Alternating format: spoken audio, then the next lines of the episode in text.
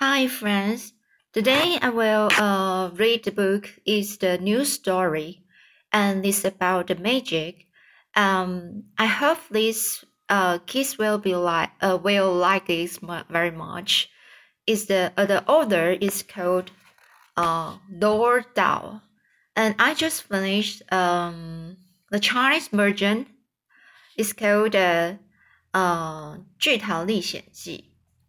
So now it's English version and I will just try to read whole book. And uh, so the English name of this book is called James and the Giant Peach. So here I buy I bought this book uh uh a week a week ago, and it's very fun. Of the this uh, book um so yeah, you can see, you can read the book. Uh, there are some pictures, so the as will be uh, be illustrated by Quentin Blake.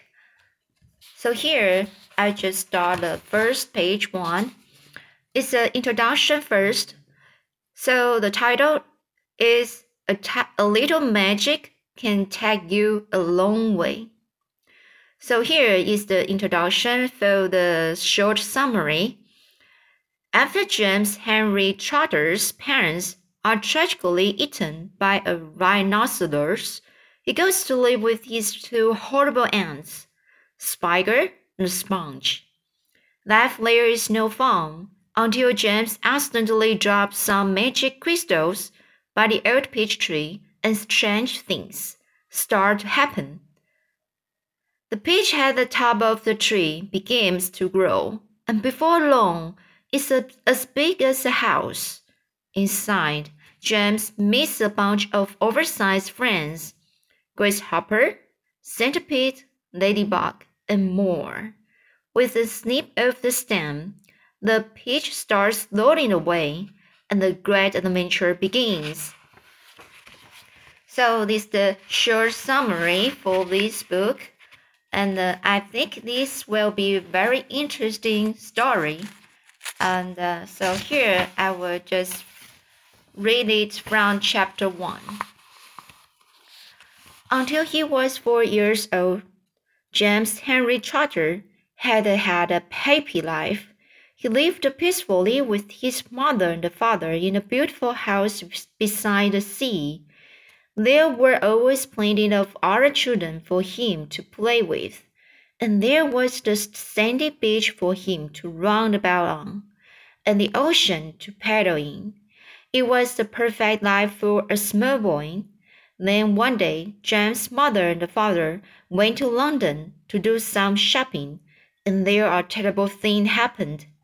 Both of them suddenly got eaten up in full daylight, mind you and on a crowded street by an enormous, enormous angry rhinoceros which had escaped from the London Zoo. London Zoo. Now, this, as you can well imagine, was a rather nasty experience for two such gentle parents. But in the long run, it was far nasty, nastier for James than it was for them. Their troubles were all over in, in a jiffy. They were dead and gone in 35 seconds flat. Poor James, on the other hand, was still very much alive, and all at once he found himself alone and frightened in the vast, unfriendly world. The lovely house by the east seaside had to be sold immediately and a little boy carrying nothing but a small suitcase containing a pair of pajamas and a toothbrush was sent away to live with his two aunts. Their names were Aunt Sponge and Aunt Spiker, and I'm so I'm sorry to say that they were both really horrible people. They were selfish and lazy and cruel and right from the beginning they started beating poor James for almost no reason at all. They never called him by his real name, but always referred to him as You disgusting little beast! or you filthy nuisance! nuisance! Or you miserable creature! And they certainly never gave him any toys to play with, with or any picture books to look at. His room was as bare as a prison cell.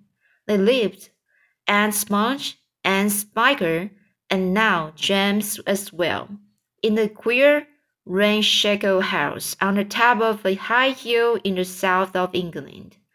The hill was so high that from almost anywhere in the garden James could look down and see for miles and miles across the marvelous landscape of woods and the fields.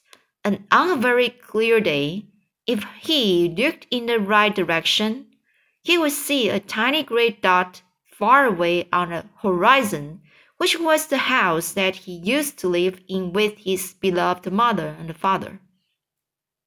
And just beyond that, he could see the ocean itself, a long thin streak of blackish blue like a line of ink beneath the rim of the sky, but James was never allowed to go down off the top of that hill.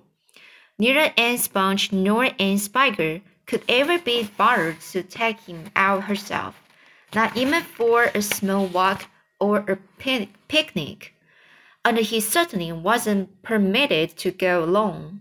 The nasty little beast will only get into mischief if he goes out of the garden, Aunt Spiker had said and terrible punishments were promised to him, such as being locked up in the cellar with the rags for a week, if he even so much as dared, dared to climb over the fence.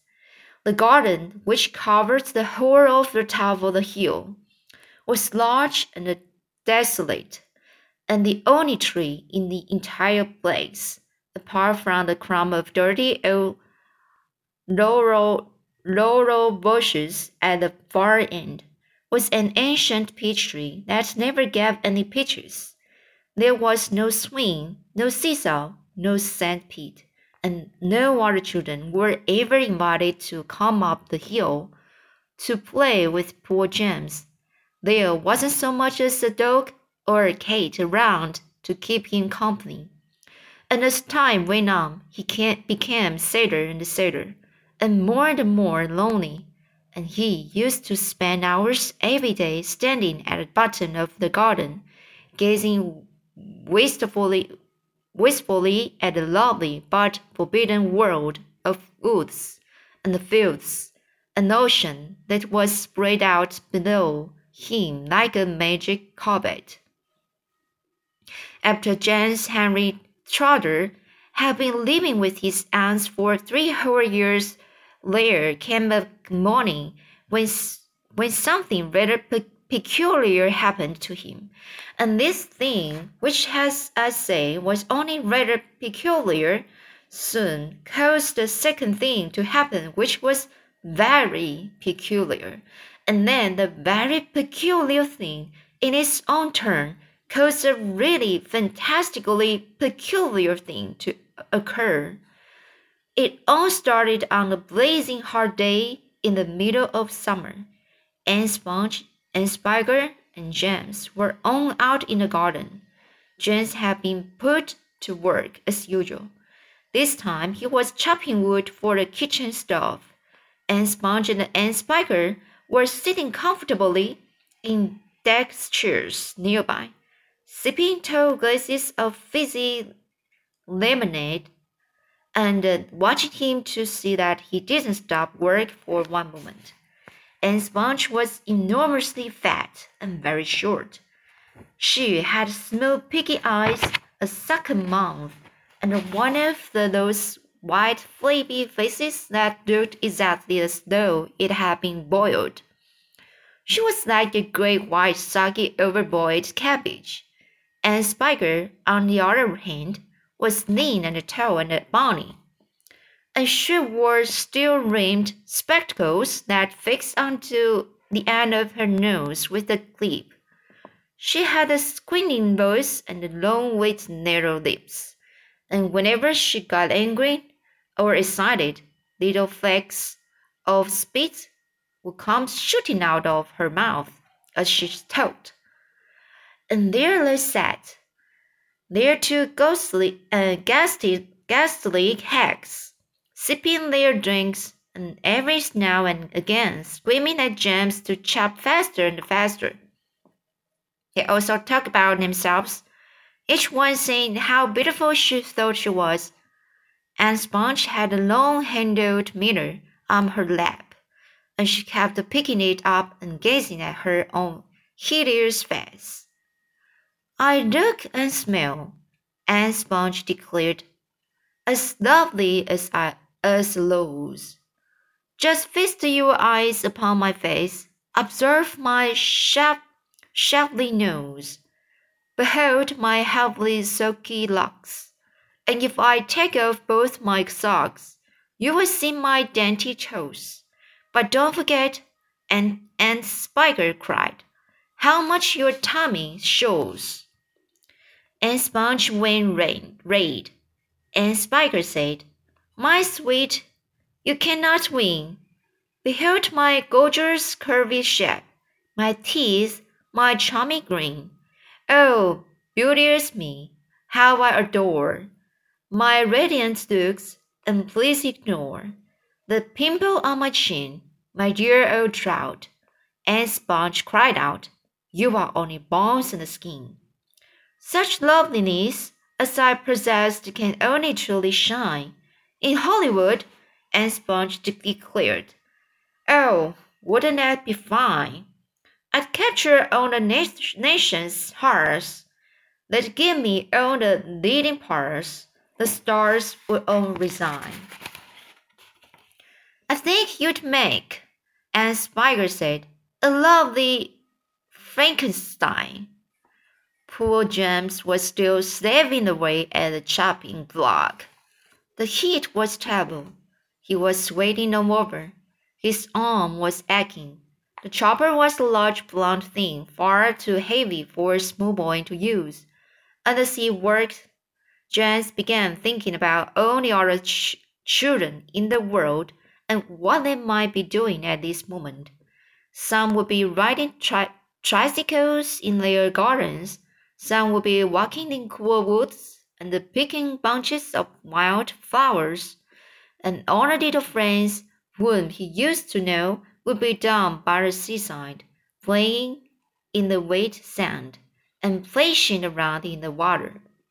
Great tears began oozing out of James's eyes, and rolling down his cheeks, he stopped working, working and leaned against the chop, chopping block, overwhelmed by his own unhappiness.